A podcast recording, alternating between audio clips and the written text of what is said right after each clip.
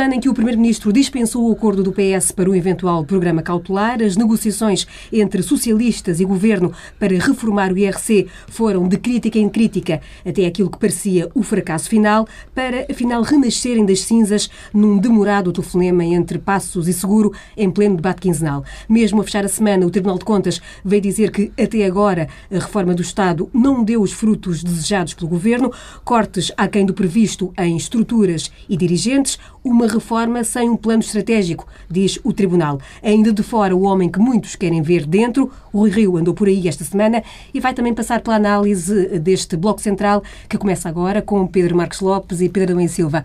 Pedro Marcos e com Lopes. Menezes, Obrigada. Começamos com a entrevista de Pedro Passos Coelho à TVI e à TSF. 50 minutos espremidos deram em quê? Bom, não deram em nada, de facto. Quer dizer, uh, primeiro há, há, há, dois pontos uh, que eu quero ressalvar uh, em relação aos aspectos formais da entrevista.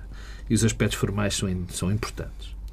O primeiro é, da entrevista mais propriamente dita, foi a primeira vez, durante estes dois anos e meio, que o Primeiro-Ministro conseguiu ter uma entrevista razoavelmente bem preparada, onde não disse coisas que ficamos todos espantados como é que poderiam ser ditas, eu nem as vou lembrar as antigas.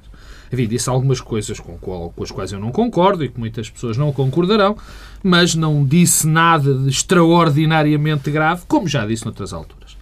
Depois, e dentro do campo formal mais vasto, eu não percebo como é que um Primeiro-Ministro dá duas entrevistas de fundo numa semana e não diz nada.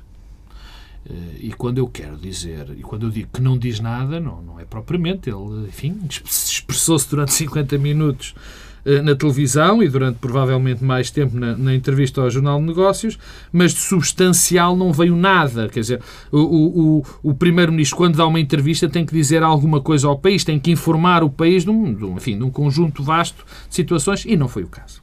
De toda a forma, e, e, e fazendo um um esforço que não é muito grande, também há que dizer. Eu, eu noto aqui, tirei quatro, quatro, cinco tópicos fundamentais. Primeiro, uh, há algo que eu não entendo, também percebi que na quinta-feira a doutora Manela Ferreira Leite uh, uh, também parece não entendeu, portanto, e não, não, não devemos ter sido só nós dois, com certeza. Eu não percebi o ar vitorioso, não percebi o ar de que, uh, uh, de que está tudo a correr bem, de que, está um, que há um sucesso brutal o nosso, o nosso programa de ajustamento, porque de facto o que a realidade diz é que não foi, não tem sido, longe disso, um sucesso por todos os ângulos que se queiram analisar. É bem verdade que agora há dois ou três pontos que parecem estar a melhorar, mas não é por dois ou três pontos estarem a melhorar ligeiramente que nós vamos avaliar todo este programa. Portanto, não percebo esse ar vitorioso, esse ar de sucesso, mais a mais porque quando o Primeiro-Ministro fala, fala para os seus cidadãos e, e, de facto, as pessoas sabem que as coisas não estão a correr bem. O segundo ponto, uh, ah, e tem a ver também com as mudanças, quer dizer, o Primeiro-Ministro diz que há uma grande mudança no país, eu não consigo vê-la, acho é muito difícil conseguir ver essa mudança, a mudança estrutural, a mudança das empresas, e ainda para mais o curioso é que no dia seguinte ao Primeiro-Ministro ter falado das mudanças, há um relatório do Tribunal de Contas que diz que o pré-MAC, afinal, eh, não resultou, quer dizer, que de facto foram despedidas muitas pessoas, mas os dirigentes continuam basicamente os mesmos, e que aquilo foi um rotundo fracasso. E aí é que era de facto aquilo que o Governo ia fazer, que era cortar nas gorduras. Uh, sabidas gorduras. O segundo ponto, uh, que esse de facto não é muito simpático, aliás, os dois próximos pontos não são muito simpáticos, tem a ver com uma mentira que foi dita.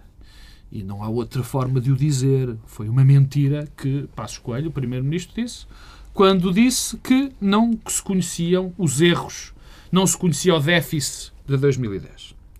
Quando foi assinado o memorando. Quando foi assinado o memorando. E, daí, e por isso o programa estava mal calibrado. A questão é exatamente a palavra calibrado. Ora bem, aqui é uma mentira. Não outra maneira, eu tenho pena, não, não, gosto de chamar mentiroso, nem estou a chamar mentiroso a ninguém, estou a dizer que há uma pessoa que disse uma mentira. E esta é efetivamente uma mentira, porque nós, toda a gente sabia, o INE, sobretudo quem que tinha que saber, comunicou esse, esse, esse resultado antes da negociação do memorando. E Passos Coelho participou nesse processo. E Passos Coelho participou nesse processo e eu, por acaso, também tenho guardado, estamos na rádio, não posso mostrar, a fotografia de Eduardo Catroga mostrando orgulhosamente o, o, grande acordo que tinha feito. Portanto, não era verdade, quer dizer, e também me lembro das palavras nessa altura. Calibrado ou errado, de facto, era mentira, ele sabia qual era o, o, o déficit. O terceiro, uh, uh, e, e tem a ver com o seguinte, que é a história que eu fiquei, de facto, isso fiquei muito surpreso. Que afinal os nossos uh, uh, ministros, os nossos responsáveis, não falam com os responsáveis do FMI, do Banco Central e da Comissão Europeia. Falam com técnicos. Já sabíamos, já tínhamos dado por isso. não, não tinha, quer dizer, nós suspeitávamos de ser tão confirmado. Não. E já vamos falar no segundo tema do nosso, do, do, da nossa conversa sobre o FMI, portanto eu não me quero alongar muito por aí, mas é muito grave quando alguém diz que nós não falamos com técnicos, apenas falamos com técnicos e não com os dirigentes. É grave por um lado, mas confirma-nos algo por outro. Ou seja, que há, havia de facto uma vontade tão grande dos nossos dirigentes deste programa que lhes bastava bem falar com técnicos, porque não precisavam de falar com os dirigentes, porque provavelmente os dirigentes diriam o que disse Cristina Lagarde. E, portanto, a Cristina Lagarde. Portanto, não, era, não, não, se queria, não se queria falar. Mas isso já teremos tempo para falar. O último, e, e, e enfim, e dou a palavra já eh, ao Pedro Nois Silva, porque já vai longo, tem a ver com a questão do programa cautelar e com aquilo que, que Passos Coelho disse acerca de prescindir do Partido Socialista para essa negociação. Eu não sei se isto é bom ou mau para o Partido Socialista. O que eu sei é que há aqui um erro, na minha opinião, forte de análise do, do, do Primeiro-Ministro. Que é o seguinte: nós não sabemos ainda de facto o que é o programa cautelar. E quem diz que sabe é mentiroso. Ou melhor, diz meia verdade. O que normalmente é uma grande mentira, como nós sabemos. E a meia verdade é: nós sabemos o que, ou pelo menos temos uma ideia muito aproximada do que será o programa eh, cautelar do lado dos nossos credores que, enfim, em termos mais ou menos simples, será oferecer-nos uns paraquedas para quando nós formos aos mercados. Nós não sabemos é o que é que nos vai ser exigido por esses paraquedas. E depende do tipo de, de, de, de responsabilidades, do tipo de garantias que nós tivemos que dar, vulgo mais medidas de austeridade, que nós vamos saber se é preciso ou não o apoio do PS. E há dois pontos. Primeiro é os criadores se querem ou não querem o que o PS assine. O segundo é o Presidente da República, que, se for muito à garga da austeridade, nos dirá se nós podemos prescindir ou não do Partido Socialista. Em junho, em julho, aliás, deste ano, muito se falou sobre essa, eh, esse entendimento que era preciso entre o governo e o maior partido da oposição. Afinal, ontem, eh, Passos Coelho veio dizer que isso não é preciso. É, é, é real não, ou é avisado dizer isso? Não, não. É consequência do processo de junho e julho. Hum, se há legado da tentativa uh, de criar um acordo entre os três partidos, tentativa falhada em julho, é a impossibilidade disso acontecer. Porque o trade-off em que assentava esse acordo era trocar eleições por uh, um acordo. Uh, ora, neste momento não há nenhum incentivo do lado do governo e do lado da maioria para que existam eleições, logo também não haverá a outra componente. E, isso é, é, também esta entrevista que eu não faço, eu não a desvalorizo como o Pedro Marcos Lopes desvaloriza. Acho que esta entrevista é marcante eh, e o Primeiro-Ministro tinha um propósito nesta entrevista. E um propósito, aliás, que foi conseguido. Um, eh, e, uma das consequências políticas da entrevista é, um, de certa forma, é dizer que este governo vai até ao fim da legislatura. E se não for, é por imposição externa e não por nenhum fator interno. Um, qual, Diz logo qual era o contexto desta entrevista. Eu acho que é uma coisa que deve ser dita e que me surpreende. E surpreende, já me tinha surpreendido o ano passado é que tem, o governo tem tido uma capacidade, portanto, tem sido eficaz nisso, é uma grande capacidade de ocultar a discussão orçamental. O ano passado não discutimos o orçamento para 2013, porque na altura em que se estava a discutir o orçamento para 2013, o governo inventou a refundação do Estado. Este ano não, discutimos o orçamento para 2014, sendo que esta entrevista foi dada no contexto da discussão do orçamento para 2014 temos falado de tudo, de Rui Machete, eh, do PISA, temos falado de um sem número de coisas. Do discurso do orçamento para 2014. Tem sido uma questão completamente marginal. Isso, aliás, também a responsabilidade é da oposição eh, e não apenas eh, o governo faz pela vida. O segundo dimensão do contexto da entrevista é a visita da Troika. Nós estamos numa visita da Troika que é reveladora no sentido em que não está a existir de facto. O que mostra que a Troika já não está a avaliar nada. Aliás, já não está a avaliar nada há muito tempo. Está apenas a fazer os possíveis e impossíveis para que Portugal eh, seja visto como um caso de sucesso, mesmo que seja um caso de insucesso. Um, e qual é o propósito eh, desta entrevista? Eu parece-me que há aqui um propósito claro de desdramatizar. Um, e eu devo dizer que foi com surpresa que vi a forma como a entrevista decorreu, porque eu, na verdade, o que, é que o Primeiro-Ministro fez? Desdramatizou a relação com o Tribunal Constitucional, desdramatizou a saída, o pós-Troika. Uh, ora, uh, se nós recuarmos no tempo dois, três meses, vimos Passos Coelho, uma campanha eleitoral, a falar de um segundo resgate, em setembro, e vimos no verão a dizer que o Tribunal Constitucional era a razão de todos os males e a justificação para todos os falhantes. Agora já era tem com naturalidade. Frase, oh agora já era com naturalidade. Ele tem uma frase muito muito dura, na minha opinião, e quando que, na minha opinião, não desdramatiza o papel do Tribunal Constitucional. Diz é? que será. Que, quando diz que a incerteza depende, depende, da decisão do Tribunal Constitucional. Bom, que vem na linha tá é propriamente. Mas, mas ao mesmo tempo diz, naturaliza eh, o papel e a decisão do Tribunal Constitucional, e isso é diferente do discurso. Que o Governo respeitará. Respe... Bom, mas, bom, mas isso aí, no fundo, o, então, o Escolha o que nos disse é que não haverá um golpe de Estado. Um governo que respeitasse uma decisão do Tribunal Constitucional, provavelmente. Eh, Portanto, isso corresponderia a uma espécie de golpe de Estado. Portanto, ficamos mais tranquilos em relação a isso. Mas um, o que me parece é que, um, de certa forma, esta é a primeira entrevista televisiva pós Vítor Gaspar. Um, e o que mostra é que, na verdade, Passos Coelho é agora mais competente. Porque isto é o terreno em que ele funciona bem, que é o terreno da tática. Repara, o governo tinha uma estratégia, que era a estratégia de Vítor Gaspar. Um, e agora ficaram sem estratégia, o governo ficou sem estratégia e todo o enfoque é colocado na tática. Porque a estratégia era o programa. O Pedro Marcos Lopes disse a mentir em relação ao déficit de 2010, a questão do, do memorando estar mal calibrado. Isso tudo faz parte eh, de uma reescrição da história recente, em que eh, agora o governo tem uma posição crítica em relação ao programa, porque pura e simplesmente abandonou essa estratégia. E tendo abandonado essa estratégia, agora está no terreno da tática. E na tática, isso Passos Coelho, quer dizer, nunca fez outra coisa na vida e, portanto, está eh, completamente eh, à vontade. Eh, e a desdramatização em relação à Troika, a desdramatização em relação ao Tribunal, a Troika em relação ao, ao pós-Troika, em relação ao Tribunal Constitucional, é, no fundo, garantir que politicamente o governo existirá por mais um ano e meio, ou quase dois, não é? Até às eleições. Porque, de alguma forma, agora é isso que move e sabemos que é isso que move a coligação desde junho. É permanecer no poder, não há qualquer outro propósito.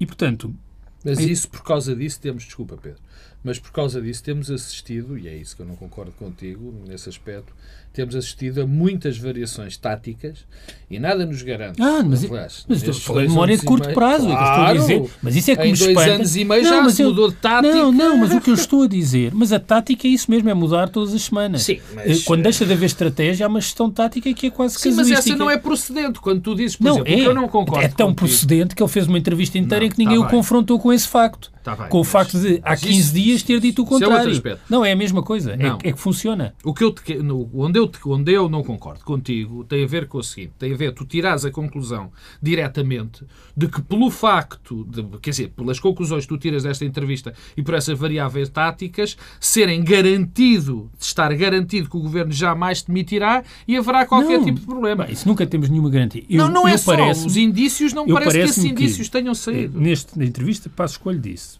há dois cenários possíveis e nenhum deles foi o segundo resgate. Há dois meses, o segundo resgate era uma coisa que pairava sobre nós. E os cenários possíveis são o cautelar ou uma saída irlandesa que ele disse que não devia ser estigmatizada. Porque ele o que disse que não devia ser estigmatizada não era o cautelar, era a saída era irlandesa.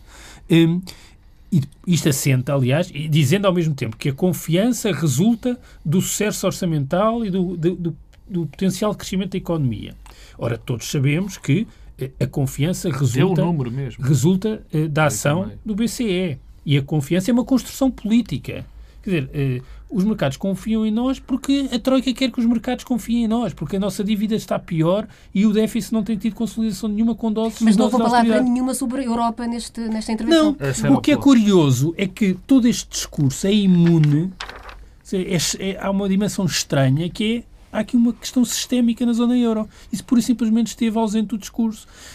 Lá está, é que, que é um domínio da tática que é apenas para criar a ideia de que há aqui uma confiança que resulta da ação deste governo, não se percebe bem porquê, eh, quando dependemos, na verdade, daquilo que a Europa quer que o programa cautelar eh, seja. Ah, e, e, e, e, ainda sobre isso, quer dizer, eu acho que eh, a relação com o memorando que se alterou não, não, esta semana foram duas vezes que se falou de, que o Primeiro-Ministro falou desta coisa do mal calibrado.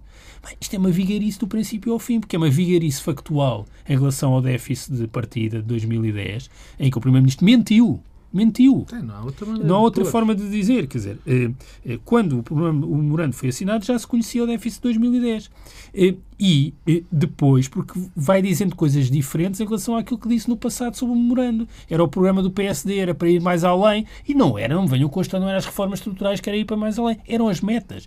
Quando o governo, quando tinha estratégia, quando o governo tinha estratégia com Vítor Gaspar, o objetivo era a austeridade expansionista, era o front-loading para ganhar confiança, era eh, muita austeridade à cabeça porque isso ia dar confiança. Era essa a estratégia. Era o sair da zona de conforto, era o desemprego como oportunidade, isto é que era a estratégia. E agora abandonou-se isso, reescreve-se o passado e, e tenta-se uh, criar uma outra dimensão. E aqui eu acho que há uma incompreensão em relação àquilo que se passou com a Irlanda. Quer dizer, um, Passo Coelho falou que íamos recuperar a autonomia orçamental. Ora, a Irlanda sai como sai, sem cautelar, porque teve a percepção de que não havia autonomia nenhuma, que as exigências mantinham-se e, portanto, o pós-troika ou cautelar era a troika por outros meios. Foi mais do que a, exig... foi mais do que a percepção, Exatamente. se me permites, porque o que... o que, aconteceu foi Sim, que a Irlanda não aceitou. As exigências que eram feitas, dizer, uma microgestão política desde o BCE, nem sequer era desde a Europa, desde o BCE. Quais são as consequências políticas disto? É que o Primeiro-Ministro quis que se soubessem duas coisas nesta entrevista, a meu ver. Uma é que o programa cautelar vai durar um ano, ou seja, a, legislatura será completa e o envolvimento do PS eh, não é necessário. O que nos mostra é que o que o Primeiro-Ministro quis dizer é o Governo manter-se em funções até ao fim. Porquê? O Tribunal Constitucional não é um fator de perturbação, porque nós resolveremos o problema com mais impostos. O Presidente da República, sabemos bem que já não é um fator de perturbação. A coligação internamente não pode implodir.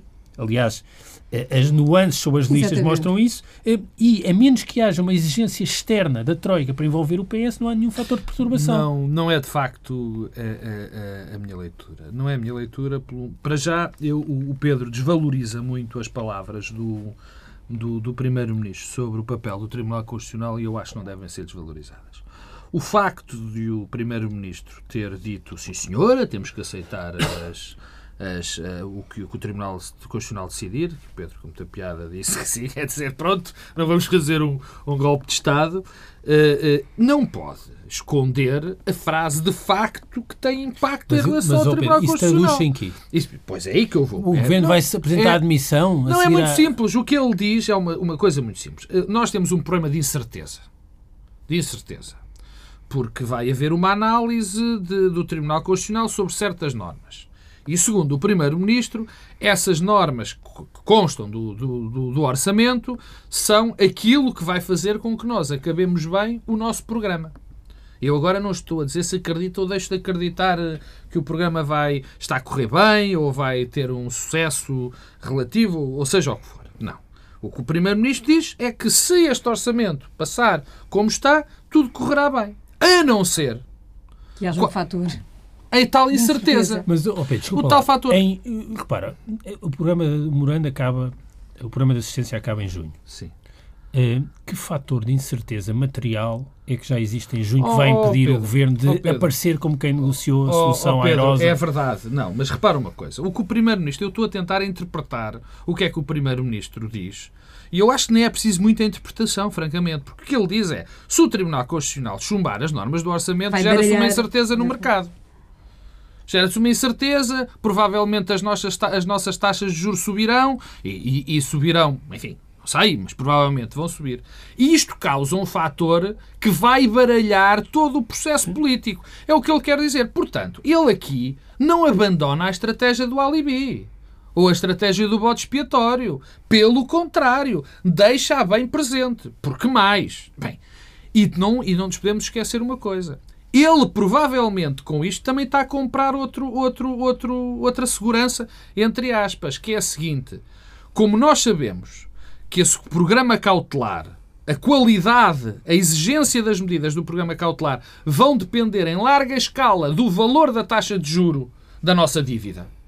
E dizendo ele que este fator de incerteza que o Tribunal Constitucional está a pôr no mercado, está a causar, pode fazer uh, subir as taxas, quer dizer que esse programa cautelar vai ser tão bom ou tão mau uh, de, dependendo da decisão do Tribunal Constitucional. E, portanto, ele não deixa de ter este alibi. O que é que eu quero dizer com isto? Quero dizer, para, para, para, Mas é um alibi para poder aumentar impostos. Oh Pedro, não isso é alibi para oh, criar Pedro, uma crise política. Pedro, não sei, não sei e vou-te dizer porque é que não sei. Porque pode ser muito mais grave do que nós estamos a conceber. E pode, nesse caso concreto, a coesão interna da coligação não ser aquilo que é hoje.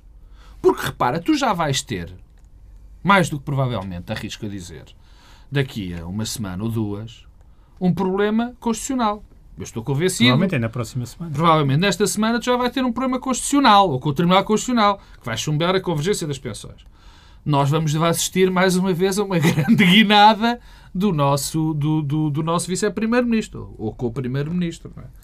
Quer dizer, isto vai obrigá-lo a uma guinada. Depois, se houver um chumbo do Tribunal Constitucional, mais guinadas o, o Paulo Portas vai ter de fazer não é, e eu aí dou-te de barato, não é que a gente não esteja habituado a que o irrevogável Portas uh, diga o dito por não dito. Mas, Mas quis aqui um problema. Pode-se traduzir numa crise política, perfeitamente.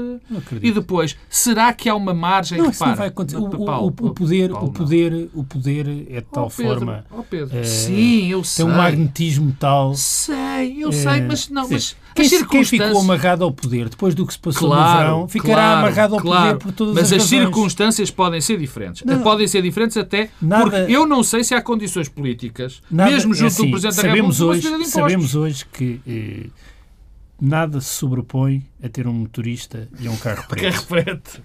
É a lição que podemos também extrair do verão. Não é verdade. E poder distribuir motoristas e carros é... pretos. Isto como uh, no caso símbolo, do CDS, como símbolo sim, eu percebi uh, do, do, que é ter um motorista preto. Retomando ainda um bocadinho a entrevista e o que dizes há pouco, Pedro Marcos Lopes, que o tempo vai avançando sobre a questão da Troika. Estamos em plena décima avaliação e o Primeiro-Ministro, na entrevista à TSF e à TVI, manifestou a tal estranheza pelas palavras da Diretora-Geral do FMI, Christine Lagarde, a propósito do impacto da austeridade. É assim estranho que, como dizias há pouco, o governo não tenha interlocutores a um nível, num patamar mais elevado e esteja uh, a negociar com interlocutores que uh, esta semana, Sim. curiosamente, também romperam um bocadinho o protocolo e desataram a, a preferir declarações na praça pública. Olha, Judite, se o Primeiro-Ministro exprimiu surpresa, imagina a minha surpresa e a surpresa de todos os primeiros de todos os portugueses, vendo que um Primeiro-Ministro está surpreendido com, com um dos seus credores. Há uma frase do Primeiro-Ministro na, na, na, entrevista sobre esse tema que eu acho que é,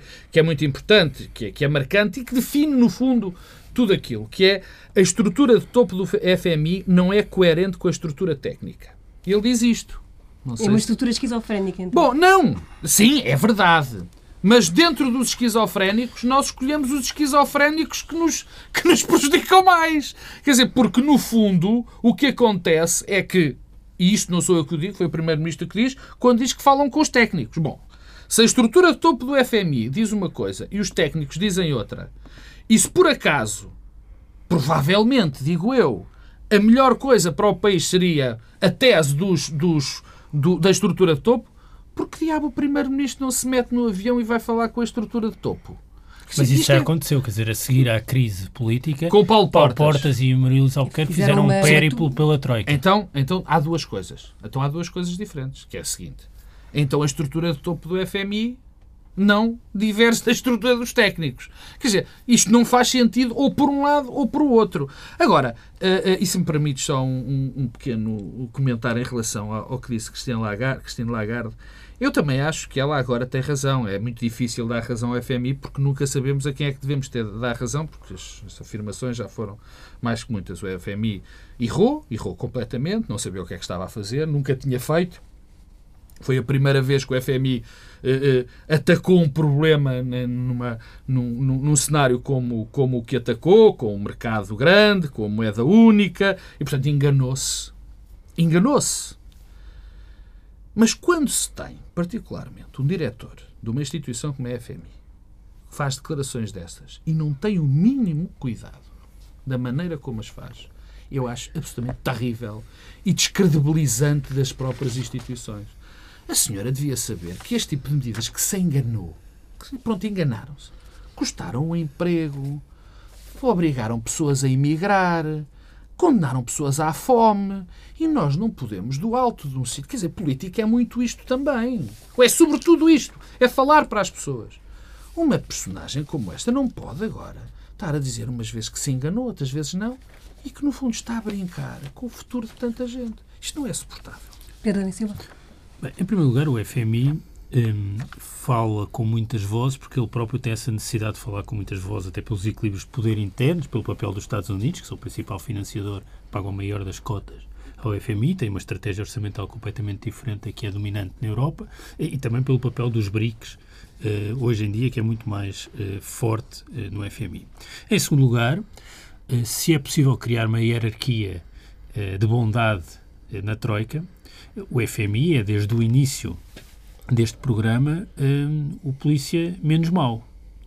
Um, tem duas fixações um, relevantes, uh, que é a desvalorização interna e a questão salarial, e, portanto, isso de alguma forma serve para ocultar e obscurecer outras coisas em que o FMI tem uma flexibilidade e uma abertura muito superior um, ao BCE e à Comissão, desde logo até porque fez uma meia-culpa e fez algum revisionismo em relação às suas estratégias, porque aprendeu, aprendeu com os seus falhanços. O FMI é uma história de falhanços nas intervenções eh, financeiras eh, desde a década de 80. Tem falhado em todo o lado.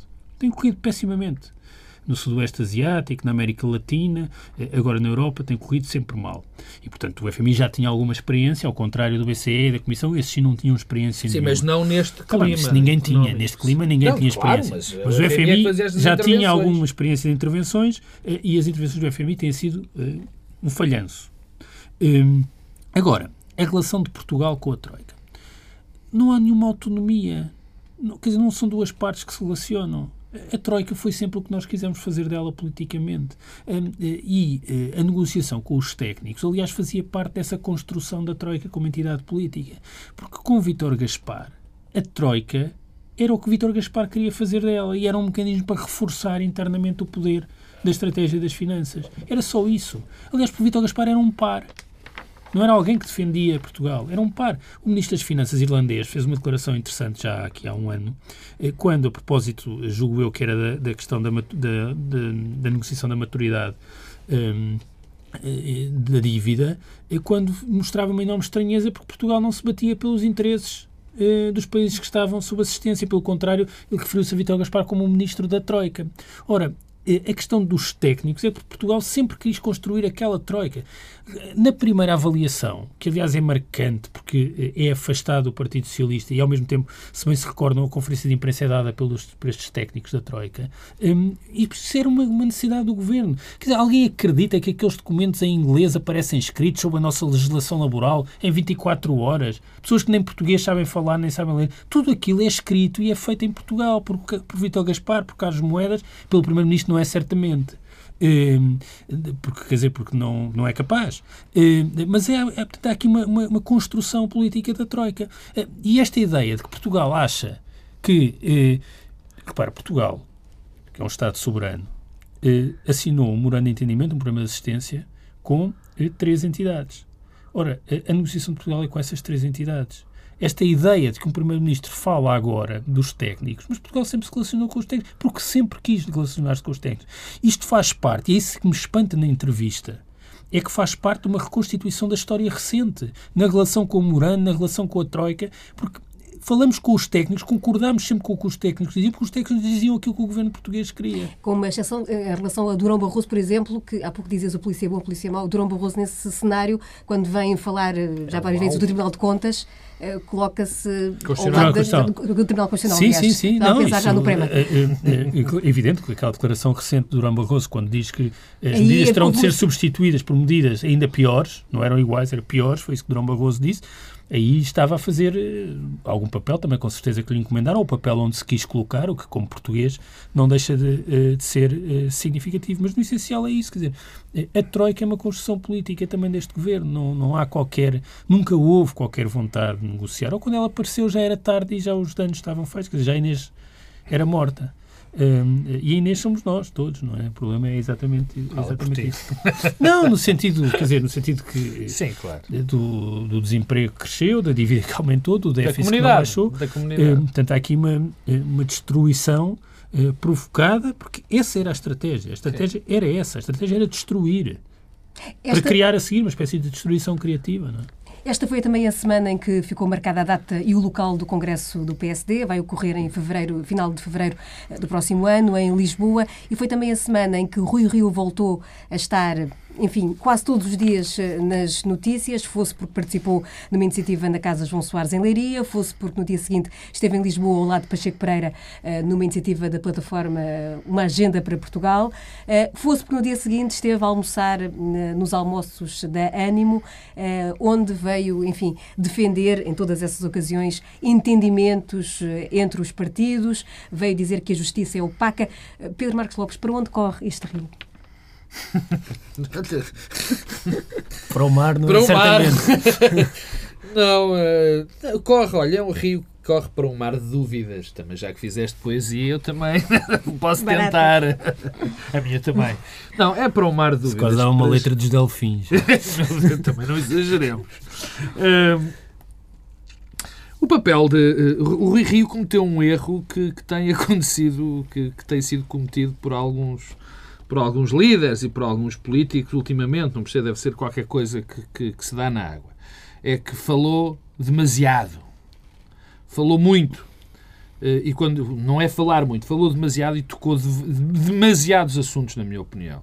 Eu ouvi, eu ouvi propostas com as quais concordo inteiramente, ouvi propostas que eu acho que Rui Rio, ele próprio, não concorda com a sua palavra, ouvi disparates absolutos como eh, no Parlamento devia haver lugares vazios em função da abstenção, ouvi tudo e mais alguma coisa. Ouvi eh, coisas sobre o, o- enfim, aquele, aquele fetiche que nós sabemos que Rui Rio tem com os jornalísticos, com os jornalistas e os comentadores, quer dizer, que é basicamente se há, ele é contra.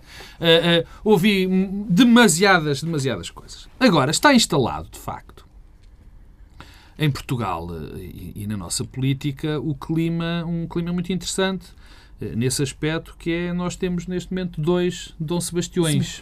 Sebastiões, Uma provavelmente. atmosfera sebastianista. É uma atmosfera sebastianista. Temos o Dom Sebastião do Partido Socialista, que é António Costa, e temos o Dom Sebastião eh, eh, social-democrata ou do PSD eh, de Rui Rio. E, portanto, mais uma vez, nós temos, eh, enfim, nós voltamos sempre àquilo que somos, eh, sebastianistas, e temos, e supostamente, essas duas pessoas são as duas únicas pessoas, as duas grandes figuras da, da democracia portuguesa que podem eventualmente salvar isto tudo. Há uma coisa que é verdade, na minha opinião. Eu já aqui repeti várias vezes, mas vou dizê-lo. Eh, A mim, a sensação que eu tenho é que, pelo menos no Partido Socialista, as base eleitoral do Partido Socialista, eh, estou convencido, eh, acha que, que António Costa faria muito melhor figura do que António José Seguro, e se houvesse assim uma espécie de primárias eh, generalizadas pelo eleitorado tradicional do Partido Socialista, e eleitorado tradicional é uma expressão que vale o que vale, não é? Eh, seria António Costa, o candidato, seria o secretário-geral do Partido Socialista. Em relação a Passos Coelho, tenho mais dúvidas, mas também, mas tenho, eh, mas eh, arriscaria dizer que provavelmente Rui Rio também seria o, o candidato natural desse, desse, enfim, desse eleitorado, mais uma vez peço desculpa pela expressão, eh, tradicional. Bom, mas isto não quer dizer rigorosamente nada, porque as democracias têm as suas formas de funcionamento, enfim, normal, que podem estar a funcionar melhor ou pior, mas que têm funcionado. Mesmo quando se fala, e nós já aqui o dissemos, e o Pedro Adão e Silva tem, fala muito sobre esse assunto, que os partidos estão fechados, que os partidos estão, estão presos por uma determinada máquina, eu recordo-me que há quatro anos a pessoa que supostamente representava tudo o que não era a máquina, que era a doutora Manela Ferreira Leite, ganhou umas eleições contra Passos Coelho, que teoricamente era quem representava a máquina. E que depois Manela Ferreira Leite perdeu as eleições com o engenheiro Sócrates. Isso é outro aspecto. Portanto, há, há aqui várias coisas que, que, que não casam. E, portanto, nós temos que respeitar. Agora, uma discussão que podemos ter a seguir é se os partidos temos que regenerar os partidos, a maneira como é que se vai regenerar ou não. Mas isso é uma discussão a posteriori. Contra Rui Rio, eu acho que Rui Rio não vai a lado nenhum porque ele nunca foi. Quer dizer, ele não quer. Ele nunca mostrou vontade de ir. Quer dizer, a sensação que eu tenho muitas vezes é que ele precisa de um andor para ser levado até ao Partido Social Democrata. E, portanto, é normal que haja muita vontade de o ouvir, porque é uma alternativa teórica dentro do PSD e o PSD, se não for agora, agora não vai ser, mas daqui a um ou dois anos, vai ter que ter outro líder e, portanto, é normal que se queira ouvir. Mas eu, francamente, não dou muita relevância. É um sinal, é um sinal que há coisas que acontecem dentro do PSD, mas não dou, de facto, muita relevância. Nem acho que vá ser um, um, um ator significativo no, no, no, no palco político nos próximos anos. Pedro Silva. Eu dou relevância eh, não por Rui Rio, mas como termómetro eh, do sentimento político do país. Acho que não é por acaso, eh, por um lado, a leitura apocalíptica do regime que o Rio faz, e faz, em relação, em relação a todos os mecanismos de controle e de equilíbrio no regime. Reparem que eh, Rui Rio não fala, não são umas preocupações assim casuísticas. Na verdade, Rui Rio é crítica em, em relação a todos os mecanismos de controle e de equilíbrio nos regimes, nos, nos regimes liberais e democráticos. Comunicação social, os tribunais, o Parlamento sim, sim. e a Constituição. Que não é por acaso, são estes os quatro é, pontos nevrálgicos que Rui Rio toca. E isto é onde assenta o equilíbrio das democracias liberais. E é o que acresce os apelos aos consensos. Portanto, o fim das distinções eh, programáticas e ideológicas. Portanto, não é por acaso que este discurso faz o seu caminho. Eh, eu acho que isto é um discurso muito perigoso. Eu, aliás, concordo com muitas das coisas que o Rio eh, diz e identifica, mas esta conjugação destas dimensões é de facto um, um discurso perigoso e, é sintomático porque eh, nós estamos aqui, é sintomático, é sintomático em duas dimensões. Nós estamos aqui perante uma espécie de crise de parlamentarismo um, e nas crises do parlamentarismo e das democracias liberais emergem logo estas questões todas. E, ao que também não é marginal eh, o ataque sistemático aos agentes culturais, que foi outra das tradições do Rui Rio enquanto autarca no Porto. Mas reparem, o que é que Rui Rio sugere como resposta? Na verdade, não sugere nada. Sugere. Ele disse: não peçam não, soluções. Não. Porque ele, ele diz: ele não pede soluções. Mas, por exemplo, eu julgo que isso foi mais visível numa das intervenções, se não estou em erro, na, na, na casa na, de João Soares. Qual é a solução? Vejam o que eu fiz na Câmara do Porto. Qual é a solução? Eu. Ora, é a fulanização como resposta à crise do parlamentarismo. Uma espécie de sidonismo eh, no século XXI. Eh, mas estas coisas repetem-se. Quer dizer, a ideia de que pode emergir alguém Rui Rio, António Costa, e esta ideia de que há umas personagens e umas personalidades. São duas pessoas que eu aprecio muito, não é isso que está mas que só pela sua presença vão resolver os problemas todos estruturais que eles identificam. Eu, eu, eu, eu, eu não, não é questão pessoal, e, portanto, de apreciar ou eh, deixar de apreciar. Eu nunca ouvi, eu, eu, eu há partes do discurso de, de Rui Rio, oh Pedro, desculpa interromper, há partes do discurso do, do discurso do Rio verdadeiramente assustadoras. Não, mas está bem, mas, eu, mas, mas eu estou só. Portanto, qual é a solução? Sou eu umas vezes, quer dizer, não estou a dizer que são os próprios que constroem essa ideia. É, é, também, somos todos que construímos a ideia que os nossos problemas solucionam-se com o Rio António Costa.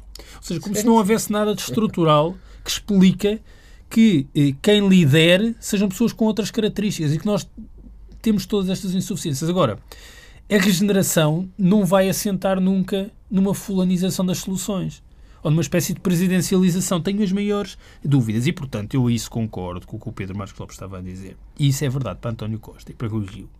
Até porque são duas pessoas que um já foi vice-presidente do partido, o outro já foi muitas coisas um, no PS, no PS um, e Rui Rio foi presidente, vice-presidente, secretário-geral.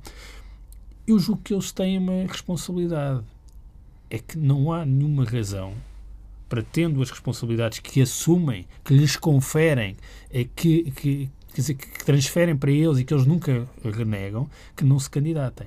Porque a regeneração passa também, claro. passa também por assumir essa responsabilidade. Claro. Bem, os partidos estão capturados e, portanto, é impossível certo. ganhar uma eleição. Certo? Perdiam. Exatamente. Faz tanto pela regeneração uma boa derrota Exatamente. como uma vitória.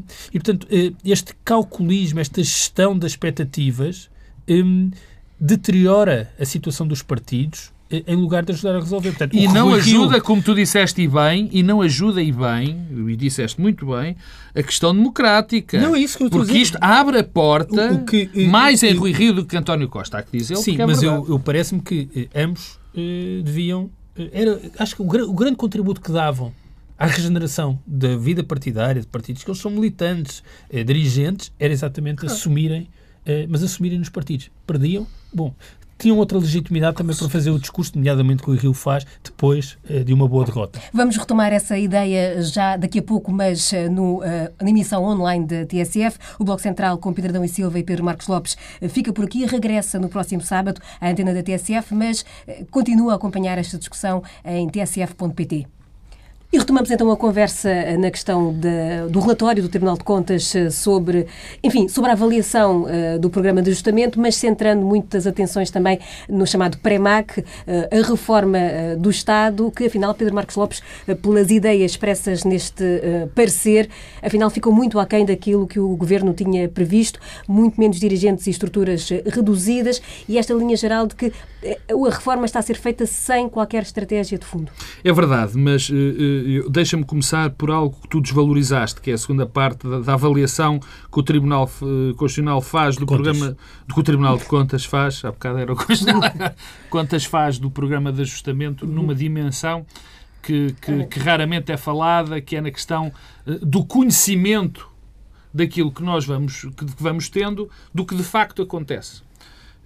A democracia depende muito da transparência, não é propriamente um regime com paredes de vidro, mas pelo menos deve ser uma coisa que se consiga ver para dentro, para que nós possamos controlar os processos de decisão, nomeadamente, ou se calhar sobretudo, em momentos tão graves para a nossa vida, tão complicados para a nossa vida comum, como é aquele que nós atravessamos.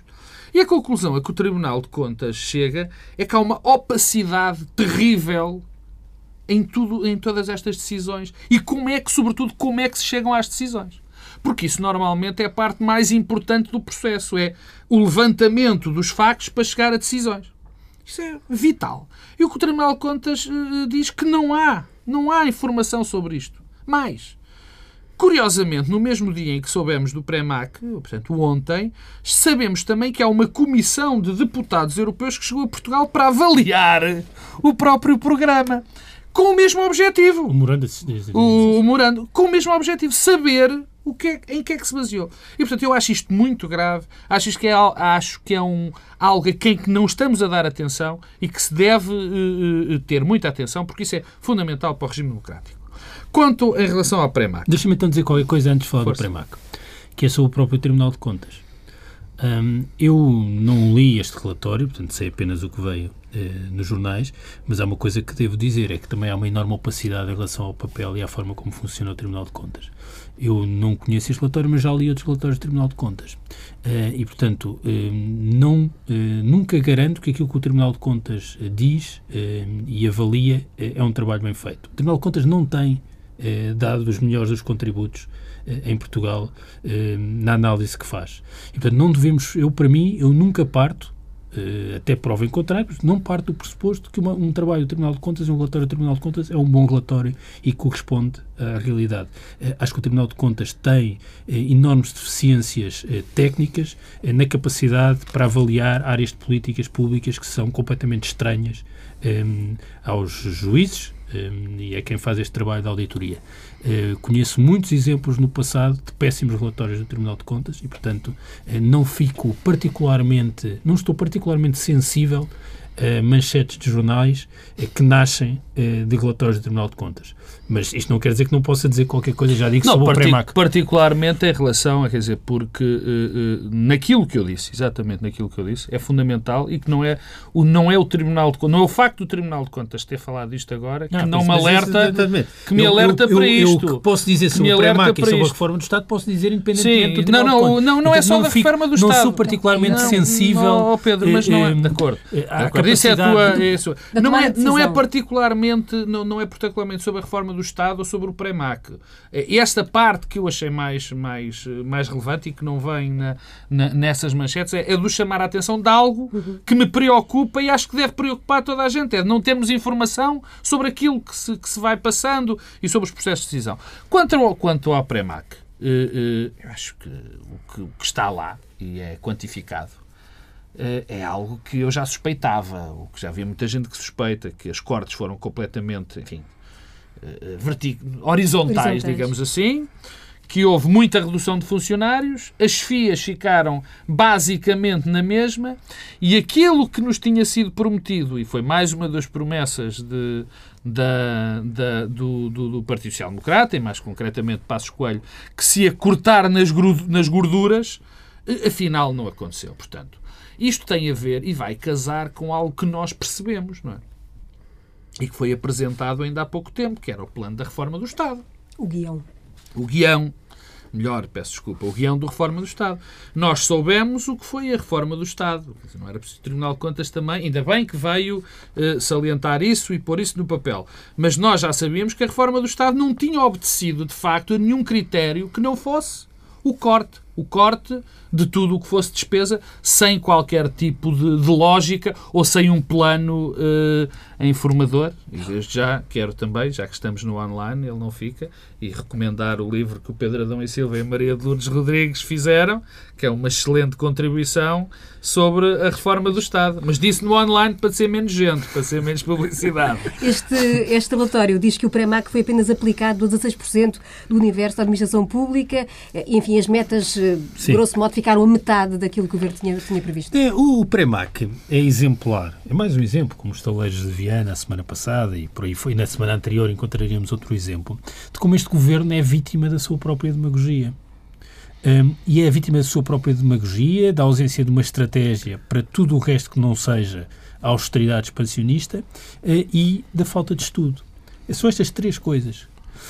Porquê? Em primeiro lugar, a demagogia, porque o prazo, seja, que era o nome anterior do Premaço, nos governos de Sócrates, provavelmente já tinha avançado bastante em termos de redução de serviços e de dirigentes.